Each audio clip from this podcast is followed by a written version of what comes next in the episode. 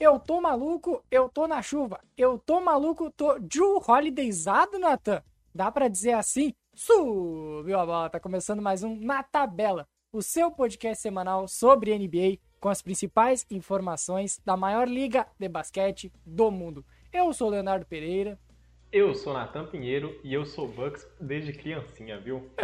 Milwaukee Bucksado, Natan? Com toda certeza. Desde o início da série eu posso falar, né? Porque o único desse, nesse podcast que teve coragem de falar que o Bucks iria fechar esse negócio. Mas será que vai Bucks fechar mesmo, né? Natan? É, Bucks eu falei Bucks né, em Natan? 7. Vamos ver, vamos ver. Tem gente aí que tá dizendo que o teu erro não é não é o vencedor, Nathan. É a quantidade de jogos já. Tem gente bem ousada aí. Mas essa ousadia vem por conta do gigantesco jogo de ontem na Phoenix Suns Arena, onde o Milwaukee Bucks venceu o Suns por 123 a 119, abriu 3 a 2 na série e tem o jogo do título no Pfizer Forum na próxima terça-feira. Só que o jogo foi uma completa insanidade. A começar pela vantagem que o, o Phoenix Suns abriu no primeiro quarto, 37 a 21, 16 pontos. E para muitos, o jogo terminou ali. Só que o segundo quarto foi 43 a 23 a 24 para o Milwaukee Bucks. E a partir dali foi um equilíbrio até chegar no final e aquela bola, uma das mais absurdas dos últimos anos, uma das jogadas mais importantes da, da NBA Finals nos últimos 5, 10 anos, Nathan. Acho que dá pra confirmar já isso. Mas antes, o primeiro ponto. Foi um jogo de ataques. Um jogo onde o poderio ofensivo falou mais alto e a estatística que melhor comprova isso é que o Phoenix Suns se tornou a primeira equipe a ser derrotada na história dos playoffs, com 55% de aproveitamento dos arremessos de quadra e 60% da bola de três. É um jogo de ataques, mas quem decidiu no fim foi a, das- foi a defesa, foi a roubada do Drew Holiday. Simplesmente, Léo, um senhor jogo de basquete. Digno de uma final de NBA, viu? Muito melhor do que aquelas finais lá, naqueles campos de treinamento, que os caras estavam jogando até de coletezinho, assim, no ano Ah, passado. Muito Caraca, mais interessante. A, a- a Disney tomou distraída, assim, com três minutos de podcast. Que É isso aí mesmo. E que jogo espetacular para quem gosta de basquete, viu? E a gente transitou, inclusive, por grandes momentos, né? Pela vantagem do Suns, como o Léo levantou, pela remontada do Bucks, por um show de criação de arremessos no terceiro quarto. Ali eu já tava. me- Foi espetacular aquilo. Aquele início ali do Booker contra o trio do Bucks, que mais parecia o trio do Nets, né? No ataque. Sinceramente, foi espetacular. Para um jogo que vai sendo decidido nas últimas posses ali nas mãos de Drew Holiday. Que jogo espetacular, meu amigo. E bom, é, a gente viu ali uns aproveitamentos altíssimos nessa série, né? O Suns mais uma vez perdendo, fazendo números históricos. Eu gostaria de frisar que eu senti muita falta de arremessos de três pontos para o time do Suns, que com esse aproveitamento absurdo que eles estavam tendo, eles só arremessaram 19 bolas de três. E isso é um problema nessa NBA moderna. Os times geralmente estão acostumados a arremessar entre 30 e 40 bolas por jogo ali na temporada regular e chegar nesse momento e se arremessar metade delas, também tem lá seu preço. Por mais que a gente veja que o Suns está sempre buscando o arremesso mais, é, o arremesso mais livre, né? Então, para isso, eles fazem muito passe extra, muita jogada coletiva. Mas nem sempre, né, Nathan? Nem sempre. O, o quarto final foi uma, uma representação do inverso disso. Porque era o Booker atacando o, a jogada individual, o isolation, o Chris Paul tentou várias vezes também. Até o DeAndre Ayton pegou a bola em certo momento e queria atacar sozinho. E foi ali que o Bucks ficou mais confortável para administrar o, o quarto período. Sim, ao mesmo tempo ali que desde o terceiro quarto, né? A gente já viu o Booker puxando ali. Quando o time foi todo abaixo, o Booker foi quem pegou a bola lá e tentou decidir o jogo por si só e manteve o Suns no jogo. Sinceramente, se não fosse o Booker ontem para elevar, tem lá minhas dúvidas sobre a vantagem, se a vantagem seria tão pequena ao final, né?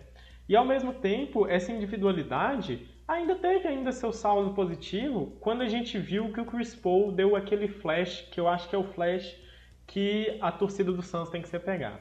No último quarto, a gente viu o Chris Paul que precisa estar na série, né? acredito que você concorde comigo, Léo, que o Chris Paul dos três primeiros quartos, em comparação com o Chris Paul do último quarto, ali é o momento onde é que o jogo realmente começa a apertar, né? Principalmente no segundo e terceiro quarto, onde ele foi muito mal e foi dominado enquanto era marcado pelo Drew Holiday e muito exposto pelo próprio Holiday na parte defensiva. No quarto período, o Chris Paul teve 10 pontos e no total do jogo, o Chris Paul terminou com apenas 21. E sabe quantos pontos ele teve no primeiro quarto? Ele estava sendo marcado pelo Tucker no início, teve apenas dois pontos. Onde ele foi bem marcado, ele não foi bem ontem. E, e essa é uma questão a se destacar, porque o Booker também teve os seus momentos de muitas dificuldades ofensivas quando o Holiday foi para cima dele. E para mim, ontem eu tuitei, acho que até um pouco uh, empolgado por conta da, da partida e do momento. Eu falei que a atuação do Drew Holiday era uma das mais dominantes das finais da NBA nos últimos 10 anos. Porque ele estava sendo perfeito na parte defensiva e no ataque ele estava muito bem também. Ontem, o Holiday terminou com 27 pontos e um aproveitamento de 12 em 20. É um bom aproveitamento para o Holiday. Ele chutou bem de 3, foram 3 de 6 na bola do perímetro. Por isso que eu comecei o podcast colocando que a gente está holidayzado. Porque para mim o destaque ontem, apesar de todos os grandes nomes que tivemos na partida, foi o Drew Holiday. Ele que resolveu o jogo. Até na jogada decisiva também, vale essa análise. Cara, no terceiro quarto ainda, o terceiro quarto, se vocês perceberam, foi meu quarto favorito, né? Tranquilamente foi o momento do jogo que eu mais fiquei feliz. Quando o, o Booker tava, no, tava on fire, tava pegando fogo mesmo. 14 Holiday, pontos pra ele no quarto. O Holiday fez uma defesa excelente no Booker e depois mandou aquela bola de três maruta na cara do Booker no contra-ataque, que foi naquele momento em que o Booker começou a errar muito. Ali foi o momento em que, fora de casa, o Drew Holiday simplesmente se sentiu muito confortável, estava com confiança muito grande, estava confiando para atacar a cesta, estava confiando para atacar o Chris Paul no post, estava confiante para ir no perímetro. É, então, assim, ele simplesmente colocou o jogo no bolso, né? fez o papel de coadjuvante que o Bucks esperava que ele fizesse. Então ali o Bucks está sendo muito recompensado ali por esse investimento tão pesado para trazer um cara como o Holiday. É, por falar em, em coadjuvantes, ontem foi um jogo de coletividade enorme do Milwaukee Bucks nessa vitória.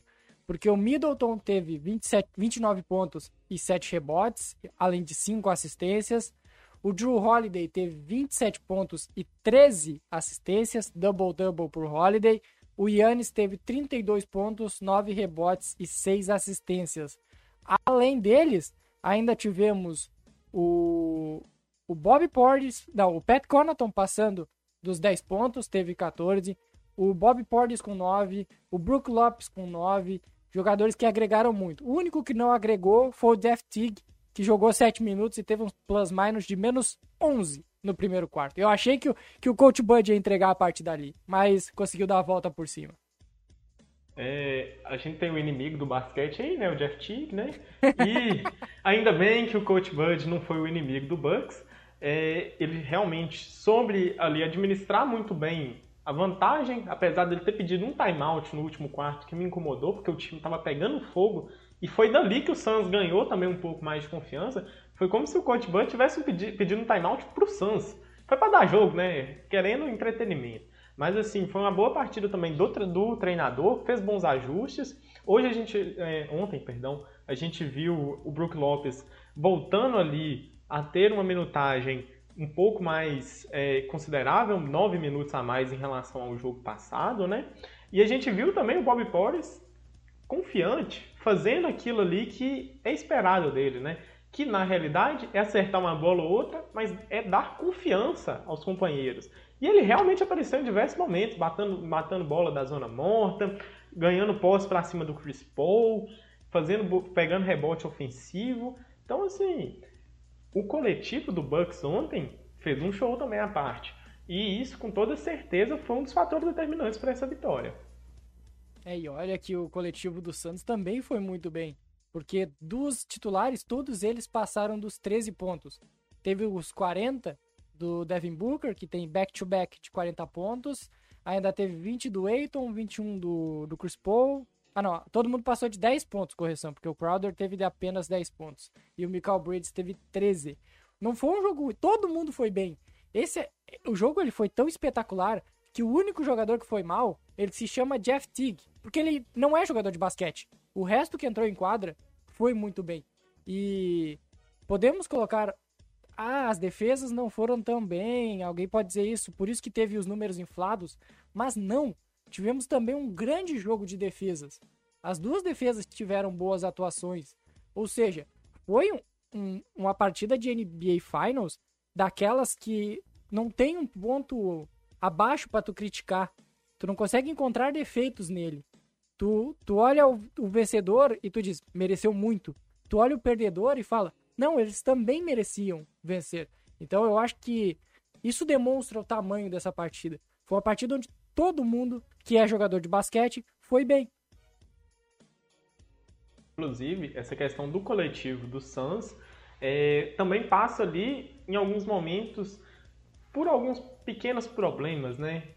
O que, para mim, é o que mais me incomoda mesmo é colocar o Michael Bridges no jogo. Basicamente, mais um jogo em que ele tem um baixo volume de arremessos, somente seis arremessos, se não estou enganado, acertou cinco deles, inclusive. E ele é um cara parte muito... no quarto período, vou até trazer a estatística. Ele teve três desses arremessos no quarto período. E isso é um grande problema, Léo. É, o The Athletic soltou uma matéria, inclusive, sobre o Michael Bridges, para quem tiver a oportunidade, leia, falando sobre o volume dele. Quando o Suns estava vencendo ali, ele estava com 10 arremessos por jogo. Aí ele chega numa final dessa em que o time precisa que ele seja envolvido, mas por vezes ele não é envolvido, por vezes pela boa defesa do Bucks e por vezes pelo próprio time não conseguir colocá-lo no jogo. E aí ele chega e dá metade dos arremessos nesse volume e o Suns paga caro depois. Porque ele traz o espaçamento que o time precisa e ele é realmente um jogador muito inteligente. Por vezes você vê que ele hesita ali de dar um arremesso muito contestado para trabalhar mais a bola. Uma das marcas registradas do Suns, inclusive.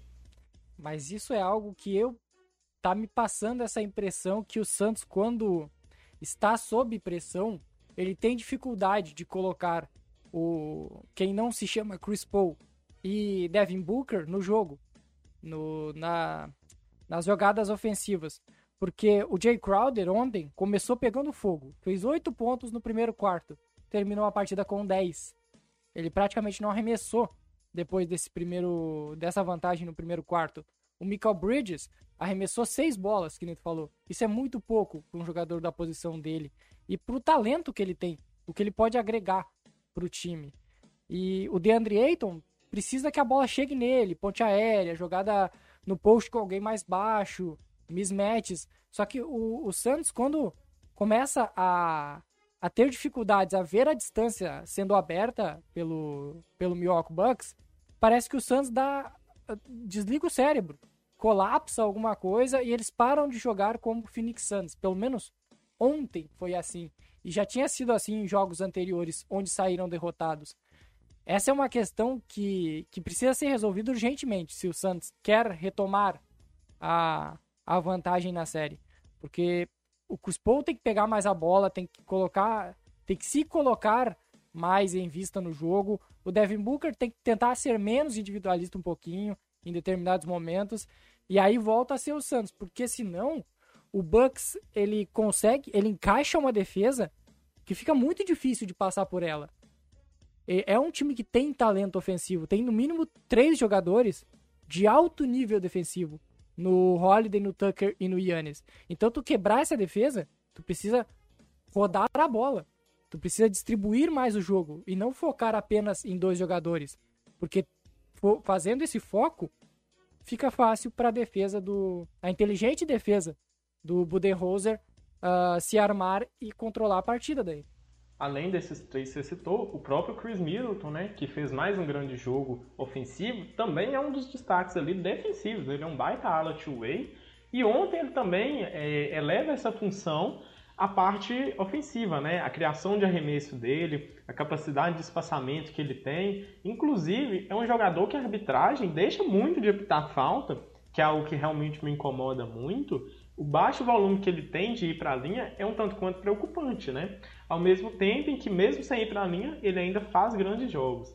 Inclusive, Léo, não sei se você viu, já tinha jogador da NBA já levantando a bola para Chris Middleton Finals MVP. O quão absurdo não. você acha que isso é? Não, bastante absurdo. Por é causa bastante. que o Yannis, o Yannis faz algo bem, bem fora da, da realidade. A, a e... NBA Finals do Yannis é gigantesca. E mais uma vez, né, Léo? Não podemos deixar de passar esse podcast sem falar de senhor Yannis Antetokounmpo. Que partida espetacular, mais uma vez, do, do homem inteligentíssimo, inteligentíssimo e completamente dominante ali na parte do garrafão. E ontem brincando de Michael Jordan, né? Simplesmente chegava ali no post ali, já saía girando no fadeaway, matando na, na média distância. Partida Isso, bem cavando até, até end one, cavando faltas na, nesse tipo de jogada. Bem interessante mesmo o, o Yannis. E acho que até tu concorda comigo, Nathan. Para mim, o Yannis deveria investir nesse arremesso dele, na, nos treinamentos e na off-season. Porque ali ele pode ser muito dominante. Ele não precisa ter a bola de três. Se ele matar esse mid-range, ninguém para mais o Yannis Antetokounmpo. E por falar em ninguém mais para o Yannis Antetokounmpo, a jogada final, Nathan. A jogada final que viralizou, que todo mundo comentou, que já entrou pro hall, pro hall das jogadas mais importantes da história das finais da NBA, não apenas do século, mas de todos os tempos. Devin Booker, menos de um minuto para acabar o jogo, com a oportunidade de virar a partida, porque estava apenas um ponto atrás, e aí uma marcação cerrada nele. O Drew Holiday rouba uma bola de forma espetacular.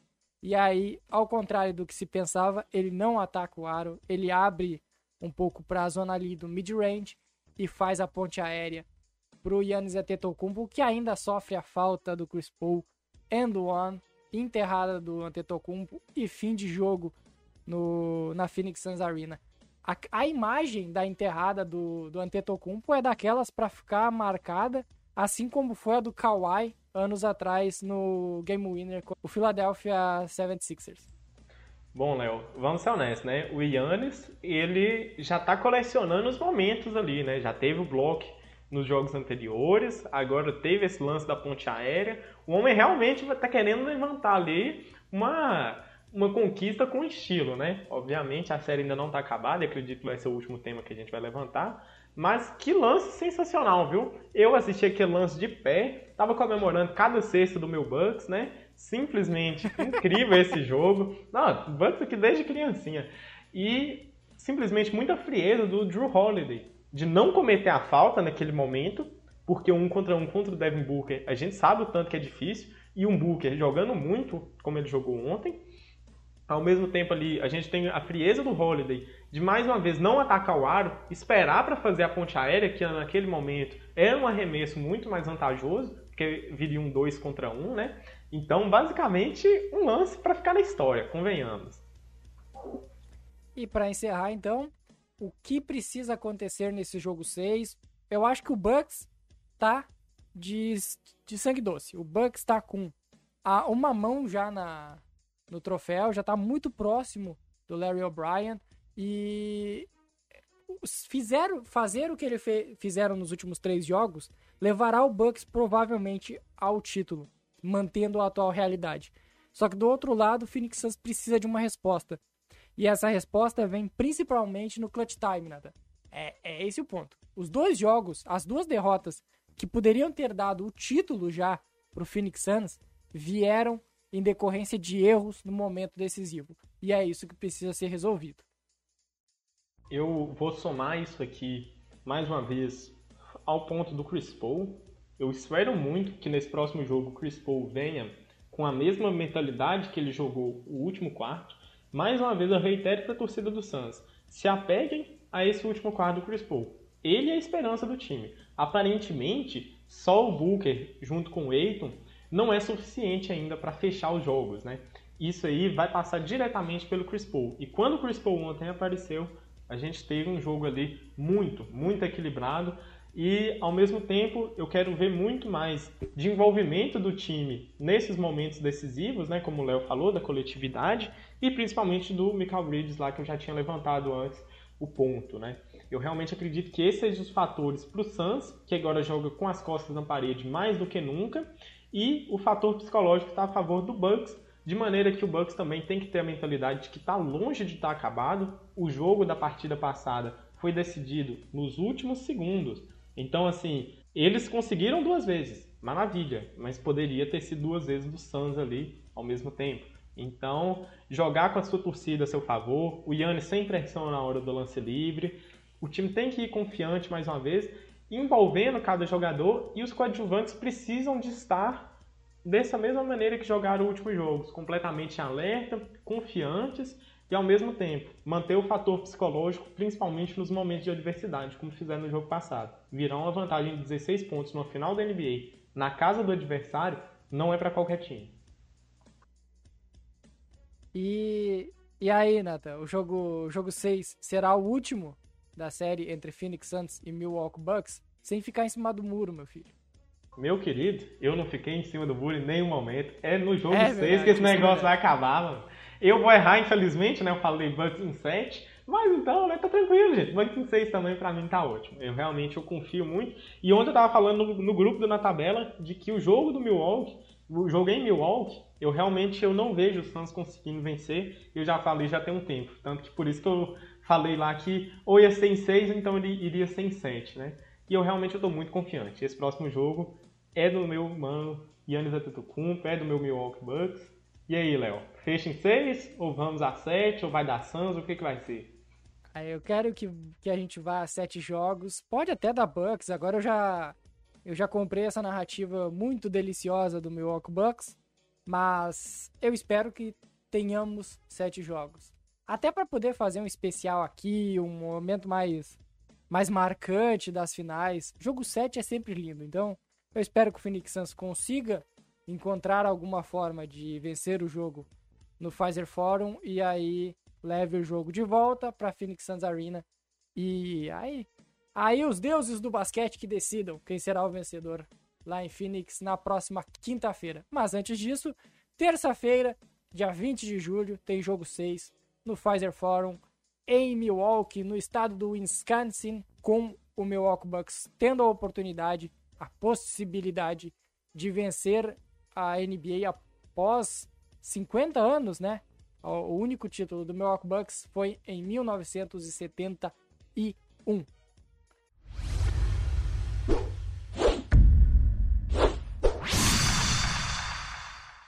Tá isso, galera. Vamos encerrando mais uma edição do Na Tabela. Lembrar para vocês de nos seguirem nas redes sociais, arroba na tabela podcast no Twitter e no Instagram, e assinar o nosso feed em qualquer agregador que estamos disponíveis. O seu agregador preferido pode pesquisar na tabela que irá nos encontrar. É isso, galera. Até quarta-feira. Valeu!